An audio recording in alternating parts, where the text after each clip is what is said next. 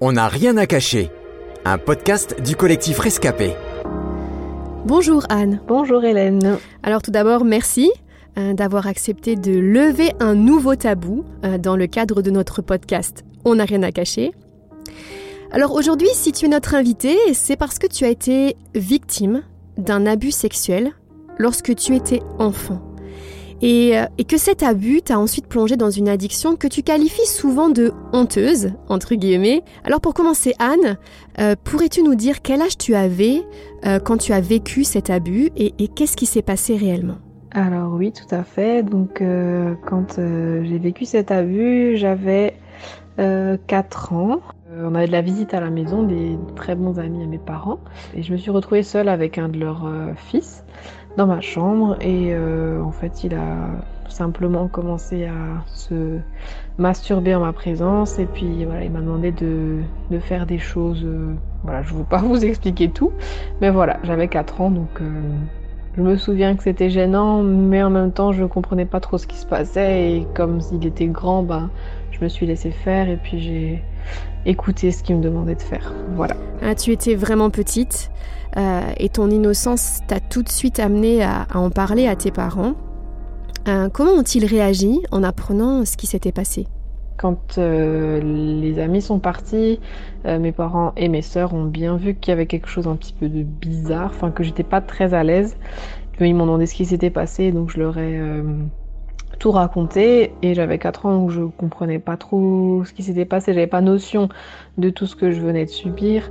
Et du coup, mes parents, euh, ils ont tout de suite euh, téléphoné donc à, leurs amis et puis euh, voilà raconté ce qui s'était passé. Comme ça, les parents de ce garçon ont pu aussi de leur côté faire ce qu'il fallait faire.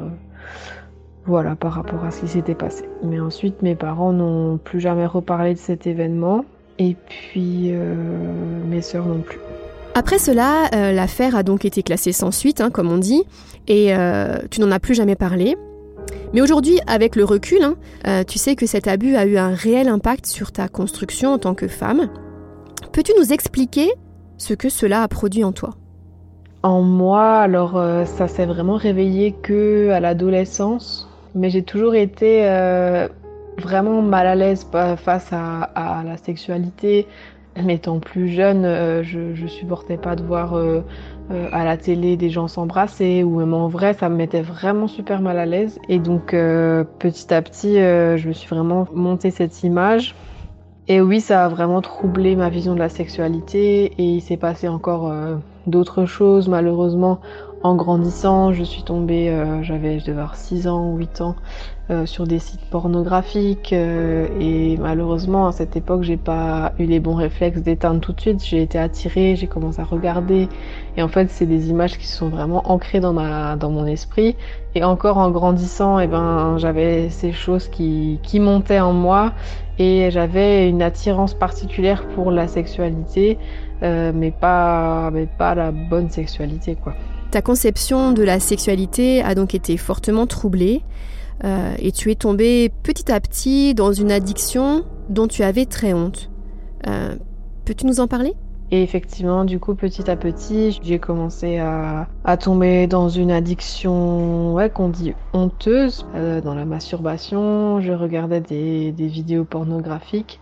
C'était toujours quelque chose qui commençait par une simple pensée dans, mon esprit où il suffisait que je regarde juste un film ou une série et d'un coup les pensées elles s'installaient dans ma tête. Allez, va regarder ça, va faire ça. Sur le coup, je résistais, je résistais jusqu'à qu'en fait, c'était des pensées qui devenaient vraiment incontrôlables. Au début, c'était pas une addiction, hein, c'est venu vraiment une fois, une autre fois, et puis d'un coup, euh, quand euh, je me retrouvais seule, euh, étudiante dans mon appartement, et ben, il y avait, il y avait que ça dans ma tête, et c'était vraiment très difficile à gérer. Alors l'addiction à la masturbation n'est donc euh, pas exclusivement réservée aux hommes, hein, contrairement à ce qu'on peut penser, euh, tu le dis bien.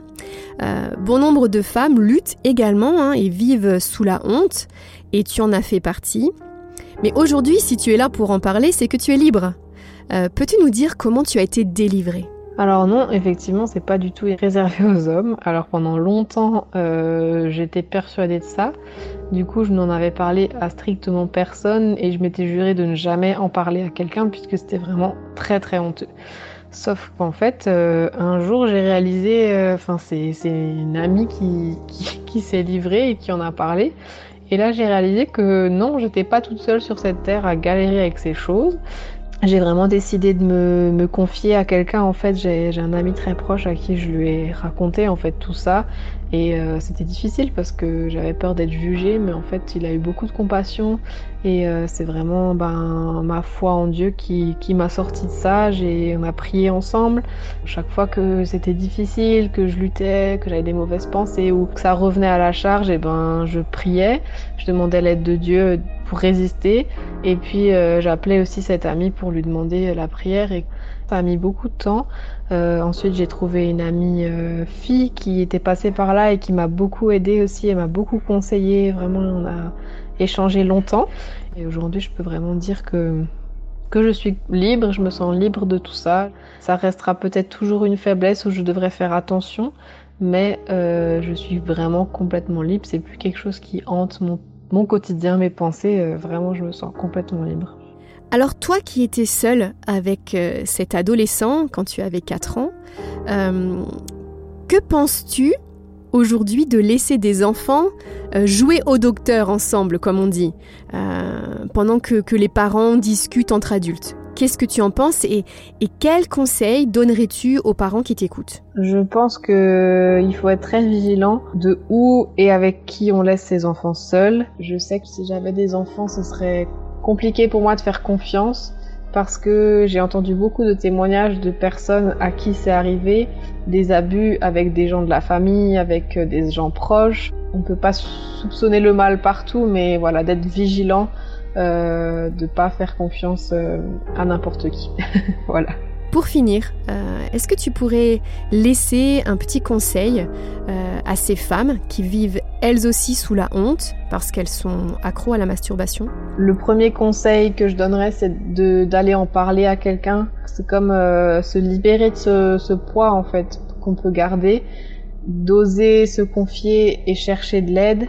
Et surtout, ce que j'ai envie de dire, c'est que c'est pas la honte en fait, parce que vous n'êtes pas tout seul du tout, parce qu'il y a des, malheureusement des milliers de personnes, de filles, de gars qui galèrent avec ça et qui arrivent pas à s'en détacher.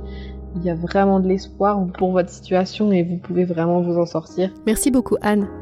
Merci de t'être dévoilée pour aider toutes celles et tous ceux qui vivent sous la honte. C'était On n'a rien à cacher, un podcast du collectif Rescapé produit par Trésor Média.